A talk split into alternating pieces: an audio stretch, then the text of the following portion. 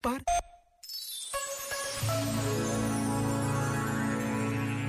Sobre as nossas expectativas de recompensa do amor, afirmou Madre Teresa de Calcutá.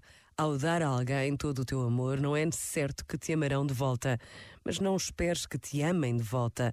Espera apenas que o amor cresça no coração da outra pessoa. Mas se não crescer, fica feliz porque cresceu no teu. Este momento está disponível em podcast no site e na app.